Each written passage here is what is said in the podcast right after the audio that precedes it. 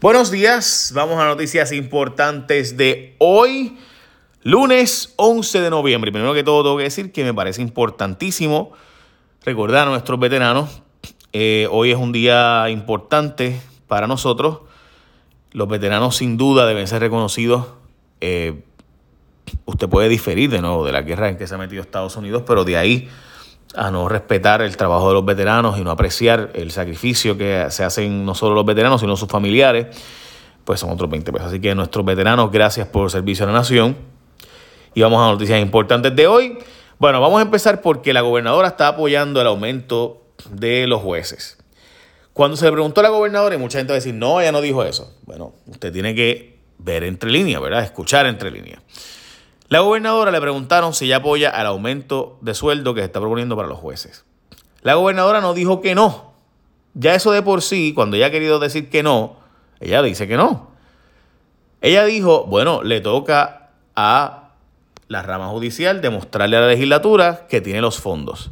Adivine cuál es el argumento de la rama judicial para aumentar los sueldos. Que tienen los fondos. Así que la gobernadora dice que, bueno, si ellos demuestran que tienen los fondos y la rama judicial dice, tenemos los fondos, así que la gobernadora está apoyando el aumento de los jueces. Recuerden que el esposo de la gobernadora es juez, así que no lo puede ella apoyar directa y abiertamente. Pero además de ver a la gobernadora decir si hubo unas reuniones entre ella y la rama judicial para ese asunto de aumentarle los sueldos a los jueces. Nada, que usted tiene que escuchar en el entre líneas porque la gobernadora no quería decir lo que obviamente sí dijo, si usted la escuchó bien. Bueno, vamos a la próxima noticia. Prevalecen los apadrinados por el. Mire, aquí, ¿quiénes votaron ayer en las, primarias o en estas elecciones especiales? Pues votó el corazón del rollo del PNP, la gente que trabaja para el partido y la gente, empleados públicos, servidores públicos, jubilados, que son del partido. Así que, obviamente, ¿quiénes van a salir? Pues la gente que quiere el partido, los leales del partido. William Villafaña, el hombre que repartía los chavitos allí en Fortaleza, cuando estaba Ricardo Rosselló, que firmaba los contratos y demás, y Héctor Martínez, el leal a Tomás Rivera Chávez, así que esos fueron los que salieron, obviamente.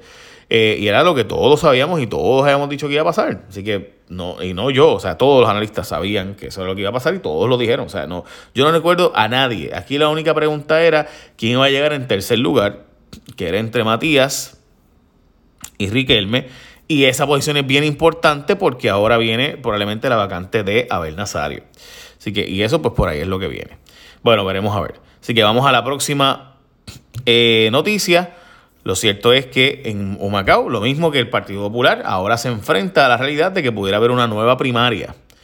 Y entonces Narden Jaime entrar. O Narden Jaime formar otro partido y convertir esto en el asunto del map de Ponce, cuando pasó este, aquel revolú, recordarán ustedes, entre eh, Ico y el nuevo partido que se formó, y lo cierto es que perdieron Ponce y volvió Ponce a ser del PNP.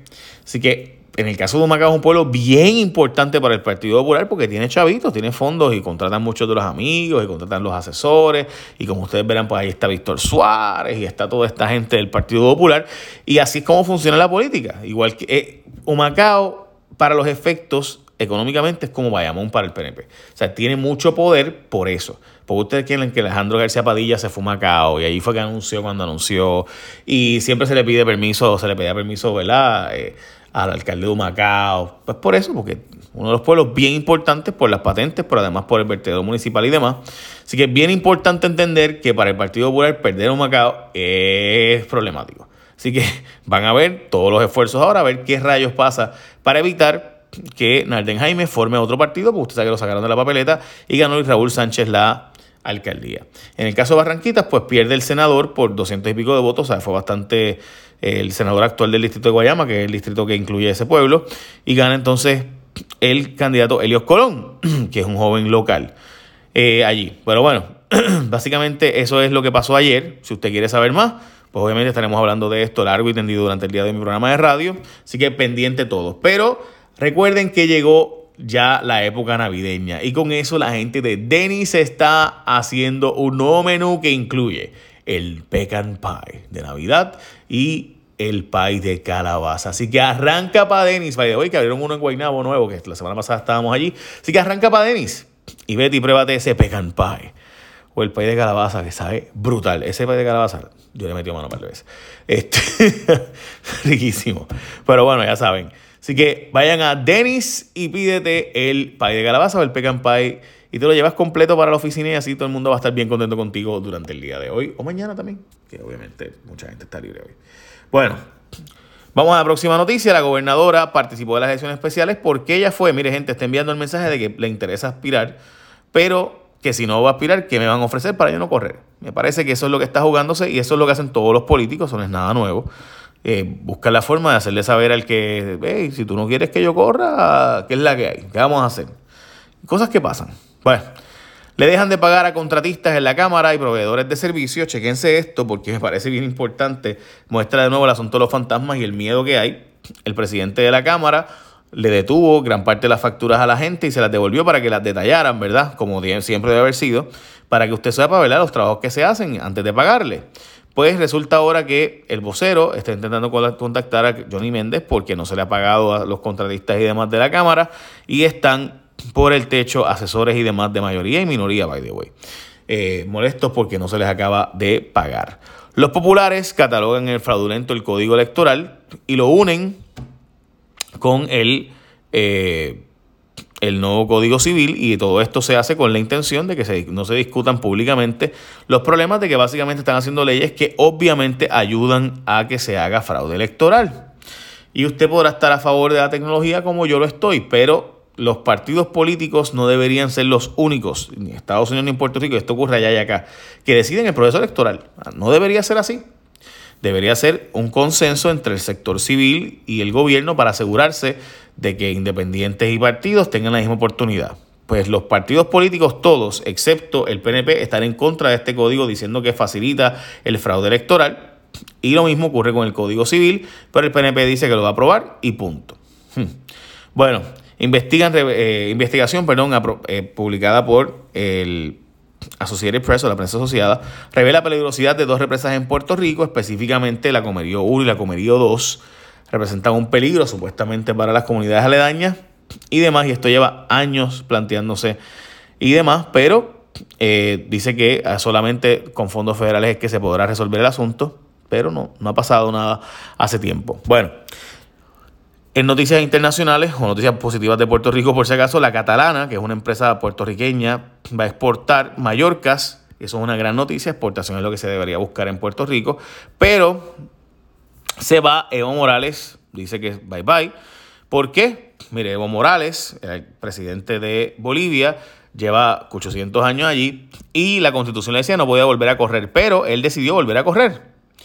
Y corrió Em, trató de enmendar la constitución, el pueblo le votó en contra para él poder volver a correr, pero el Tribunal Supremo le dijo, corre como quiera, así, o sea, básicamente iba a ser un dictador, a pesar de que el electorado le dijo que no podía correr, volvió a correr, corrió, estaba ganando las elecciones, pero por poco, por estrecho margen, y necesitaba ganar por 10% más para evitarse una segunda vuelta.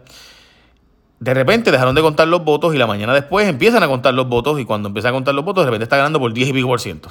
Exactamente lo que le hacía falta para no ir una segunda vuelta.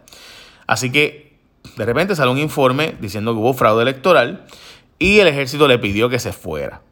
Así que el ejército es el que logra que se vaya Evo Morales y su intento dictatorial de Bolivia. Eso fue lo que pasó y renunció Evo Morales. En el caso de España, la derecha vuelve a surgir y ahora sí, Vox se convierte en una fuerza. verdad que es que es increíble. Ciudadanos colapsa. Vox aumenta dramáticamente y el Partido Popular Español también aumenta dramáticamente.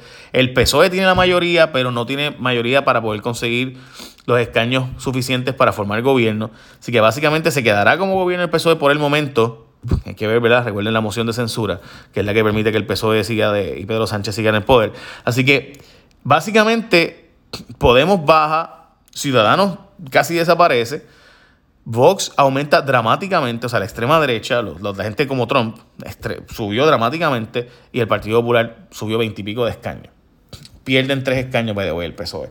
Así que básicamente la derecha está en un gran momento en España, súper dividido, formar gobierno será casi imposible. O sea, básicamente para formar el gobierno tiene que unirse el PSOE y el Partido Popular, que es como si el PNP y el Partido Popular se unieran en Puerto Rico para poder gobernar. Así de complicada está la situación parlamentaria allá en España, que llevan cuatro elecciones. Así de difícil está la cosa. Bueno, echen la bendición, gente, y aprovechen y vayan a Denis y pidan ese vegan pie. ¡Uh! que de la manita. Bueno, échame la bendición. Bye. Buen día.